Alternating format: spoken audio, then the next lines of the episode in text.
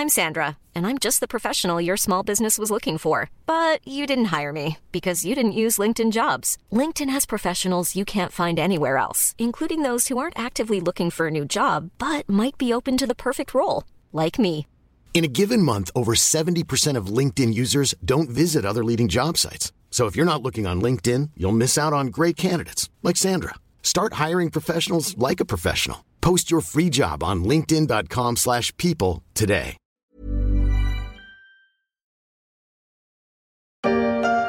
6h20 sur Europe 1, elle veut révolutionner la banque en ligne. Orange Bank arrive donc aujourd'hui. C'était en novembre 2017. Orange débarquait conquérant dans le paysage bancaire français. Une banque 100% en ligne, disponible simplement sur son smartphone. Une banque mobile et gratuite, avec l'espoir d'inventer la banque de demain. Cinq ans plus tard, Orange est à la recherche d'un repreneur pour son activité bancaire.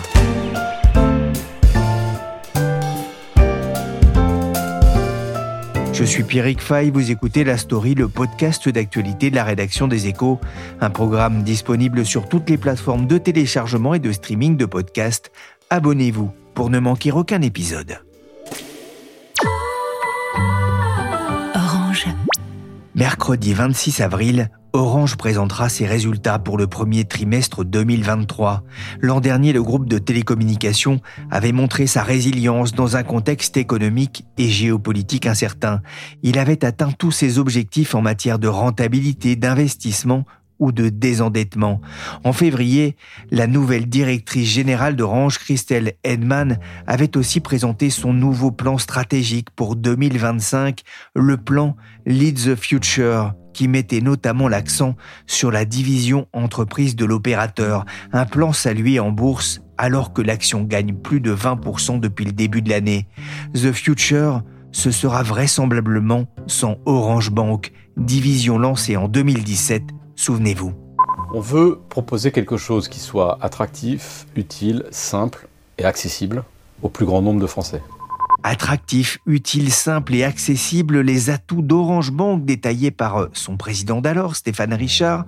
Cinq ans plus tard, Orange Bank est en vente et les repreneurs ne se bousculent pas. Qu'est-ce qui a pu capoter? Pour en parler, je reçois en studio Romain Guignot et Raphaël Balnieri de la rédaction des Échos. Raphaël Balnieri, je commence par vous. Vous êtes journaliste au service high-tech média des Échos. Pourquoi Orange s'était-il lancé dans les activités bancaires en 2017 Pour euh, répondre à cette question, il faut bien comprendre euh, le contexte de l'époque. En fait, en 2017, on est euh, cinq ans après l'arrivée de Free sur le mobile qui a été un vrai tsunami pour le secteur parce que Free est arrivé en, cassant les prix. Et donc, tous les opérateurs ont énormément souffert. Et donc, euh, dans ce contexte-là, Orange, même s'il n'est pas le, plus touché par cette vague Free, cherche des relais de croissance, cherche à se diversifier. Quelques années auparavant, ils ont déjà investi euh, le champ des, contenus avec Orange Content. Et donc, en 2017, c'est la banque euh, qui intéresse euh, Orange. Et donc, il ne se lance pas tout seul euh, dans cette aventure, hein, puisqu'en 2016, il commence par acheter 65% de Groupama Bank, qui leur donne déjà voilà, un premier pied dans ce monde-là.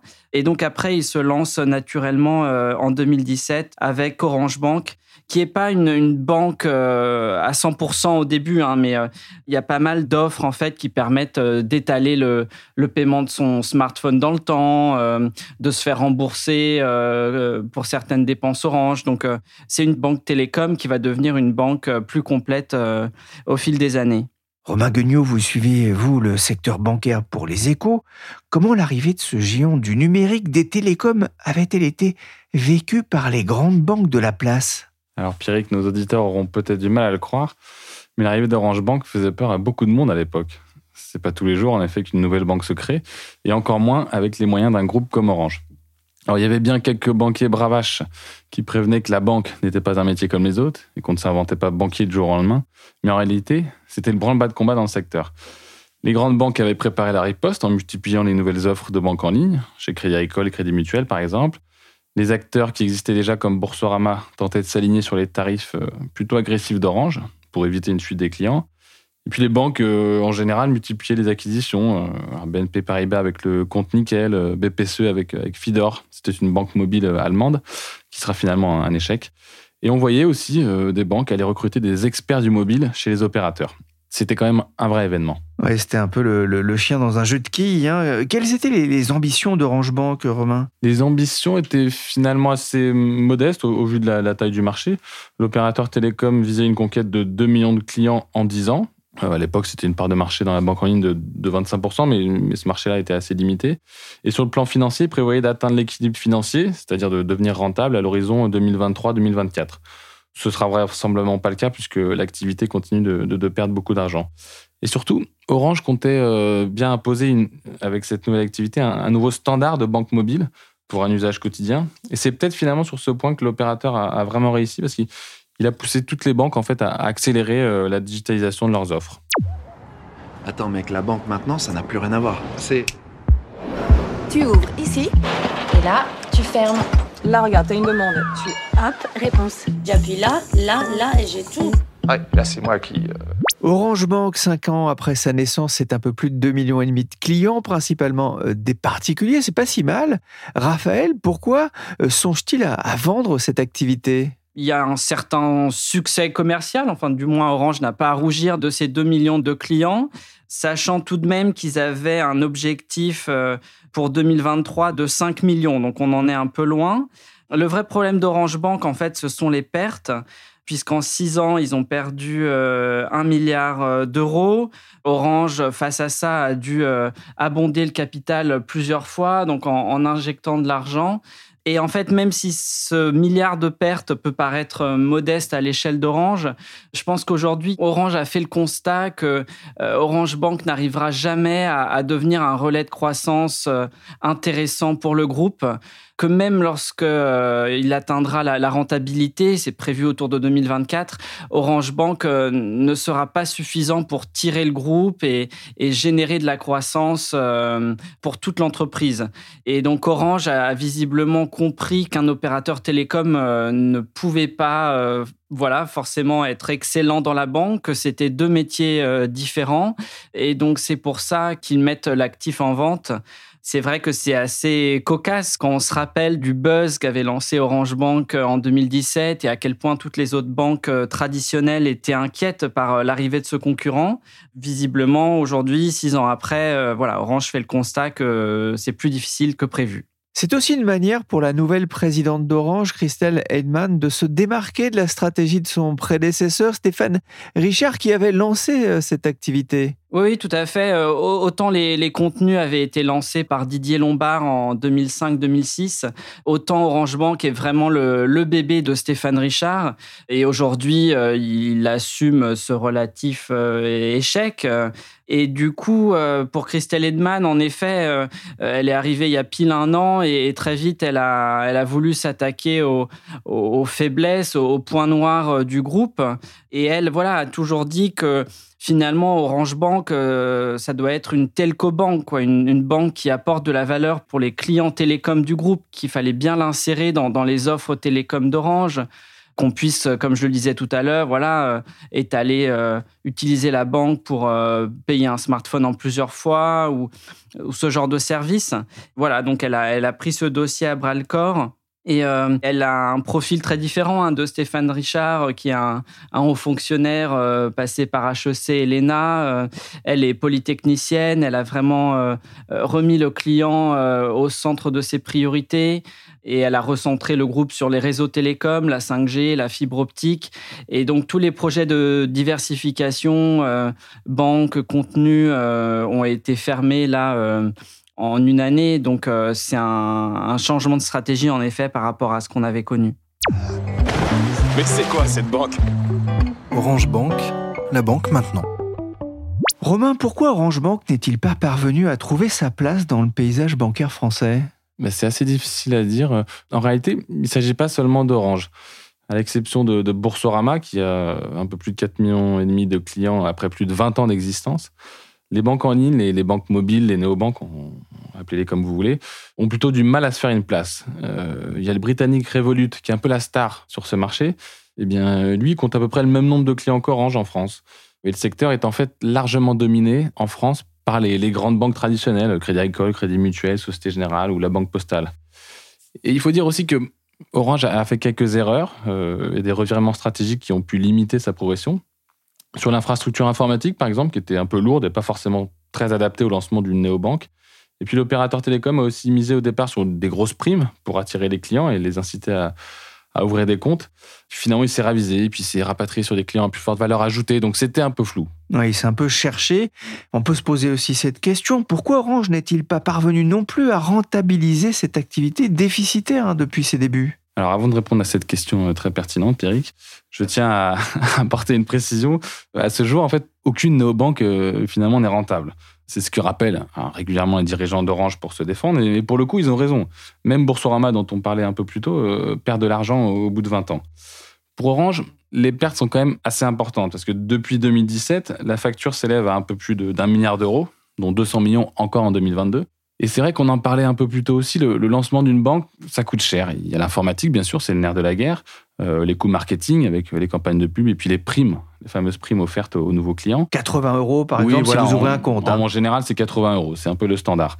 Euh, il y a aussi les salariés. Euh, alors chez Orange Bank, c'est quand même environ 800 salariés encore aujourd'hui, c'est beaucoup pour une néobanque.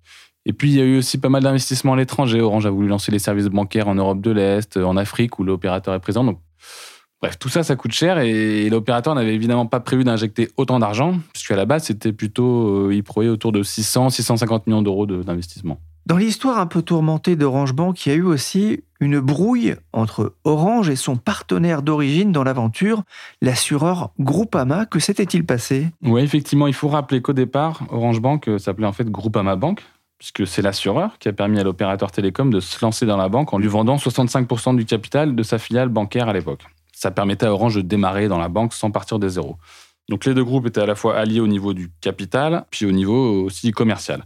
Et puis petit à petit, les relations se sont dégradées. Euh, d'un point de vue stratégique, tout d'abord, les deux partenaires n'étaient plus d'accord sur les orientations à prendre. Orange a voulu élargir le, périmètre des activités en se lançant sur le segment des professionnels, par exemple. Et puis il y avait aussi des, des grandes ambitions à l'international, ce qui n'était pas forcément prévu au départ. Et surtout, le coup de l'aventure a commencé à, lasser Groupama, qui n'était pas prêt à éponger des pertes indéfiniment.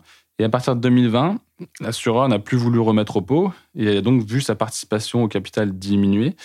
Et il a finalement revendu le reste de ses parts à, l'automne 2021 à Orange. et Orange n'est pas parvenu à trouver un autre partenaire pour euh, remplacer euh, l'assureur? Non, mais c'est pas faute d'avoir essayé. Nous savons de, sources sûres qu'il y a eu des discussions avec plusieurs grandes banques de la place, euh, notamment en 2021, Crédit Agricole, Société Générale, et aussi BNP Paribas qui a regardé le dossier d'assez près. Les deux groupes Orange et BNP sont partenaires au niveau commercial avec une offre d'assurance mobile qui est fournie par la filiale de BNP, Cardiff. Mais bon, finalement, les négociations n'ont pas abouti euh, à cause du prix et puis de la répartition du capital, de, façon assez classique. Messagerie Orange, bonjour. La personne que vous essayez de joindre n'est pas disponible. Veuillez laisser votre message après le bip.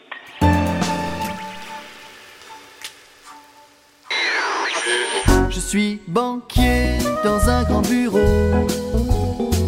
Je lis pas les vous m'avez regardé. Je lis les chanson satirique d'Emmanuel Veil et c'est vrai que pour suivre l'actualité de la banque, rien ne vaut la lecture des échos. Pour retrouver notamment les articles de Romain, vous auriez pu lire par exemple il y a quelques semaines cette saillie d'un concurrent d'Orange Bank, je cite, Ce n'est pas si simple de faire de la banque, surtout quand on n'est pas banquier.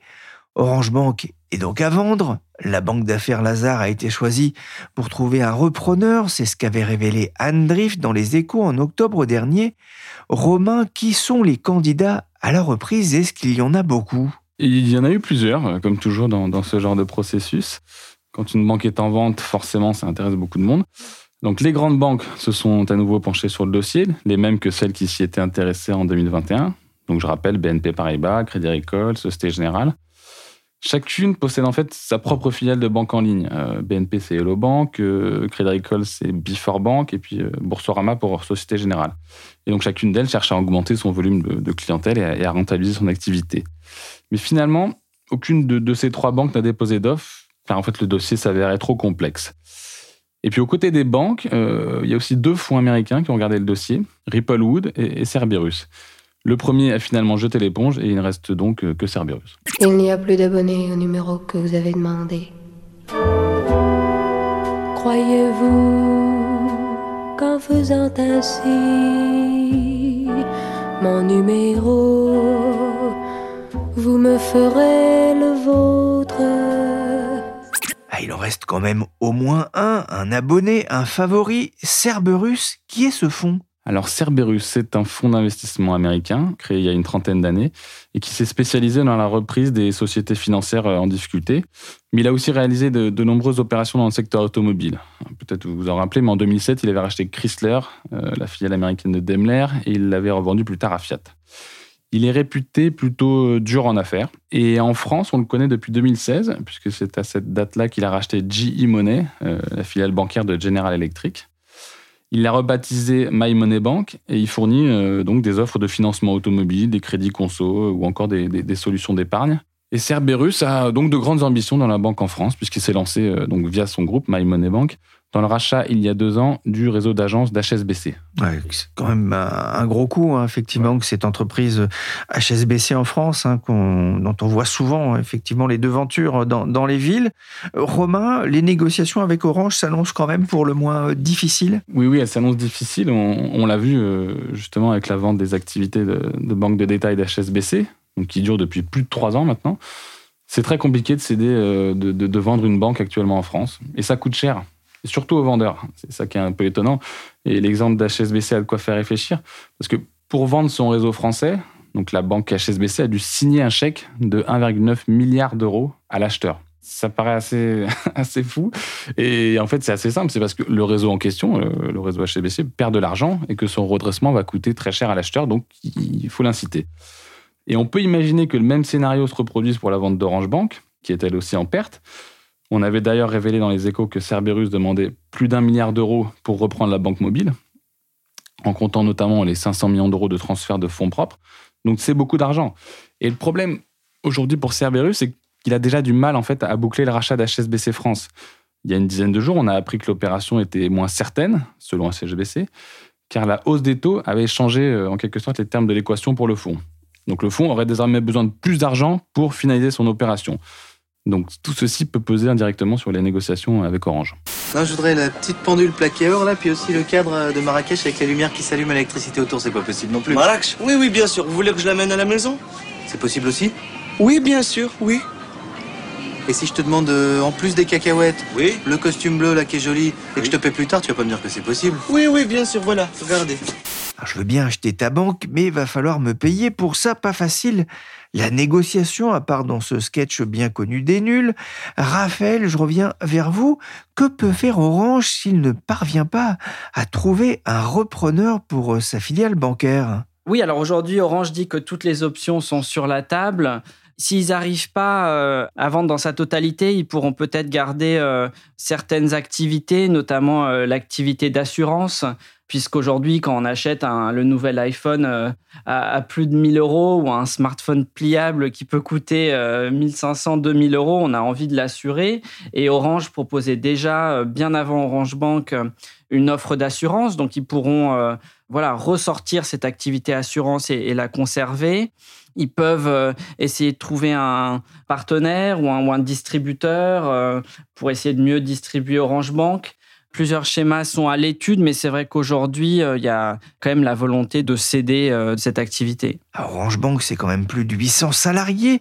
Ceux-ci ont-ils des raisons de s'inquiéter pour l'avenir, Raphaël, que vous disent les syndicats? Selon les syndicats, là, il y aurait vraiment une vague de départ euh, très importante chez Orange Bank, puisque selon un syndicat euh, que j'ai contacté euh, récemment, il y aurait environ 10, 10 départs par mois, ce qui fait qu'aujourd'hui, il n'y aurait plus que 650 salariés en CDI.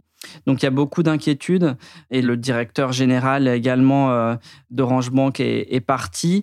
Donc il y a beaucoup d'incertitudes sur les effectifs et tout ça vient euh, aggraver un peu le, climat social chez Orange puisque parallèlement euh, environ 800 emplois d'Orange Business, donc la branche entreprise, sont incités à partir dans le cadre d'un plan de départ volontaire. Donc ça crée en effet beaucoup d'incertitudes chez Orange en ce moment. Inquiétude des salariés en raison des incertitudes sur l'avenir d'Orange Bank, mais qu'en est-il des clients romains Pour les clients d'Orange Bank, les négociations sur la vente n'ont pas réellement d'impact sur la gestion de leur compte au quotidien. Leur, leur, argent reste garanti, ils ne vont pas le perdre quelle que soit l'issue de la négociation. L'application, la banque, l'application sur smartphone va aussi continuer à tourner, quoi qu'il se passe. Et puis surtout, les conseillers de la banque, eux, continueront de répondre au téléphone euh, ou par Internet. Donc, il n'y a pas vraiment d'impact réel pour les clients, en tout cas à ce stade. Après, si la situation perdure, euh, les clients pourront être tentés d'aller voir ailleurs. Aujourd'hui, finalement, ce n'est plus si compliqué que ça de, de changer de banque. C'est presque aussi simple, j'ai envie de dire, de changer de banque que de changer d'opérateur télécom. Merci Romain Guignot, journaliste au service finance des échos, et merci Raphaël Balnieri du service high-tech média des échos. Cet épisode de la story a été épargné par Willy chargé de production et d'édition, Michel Varnet.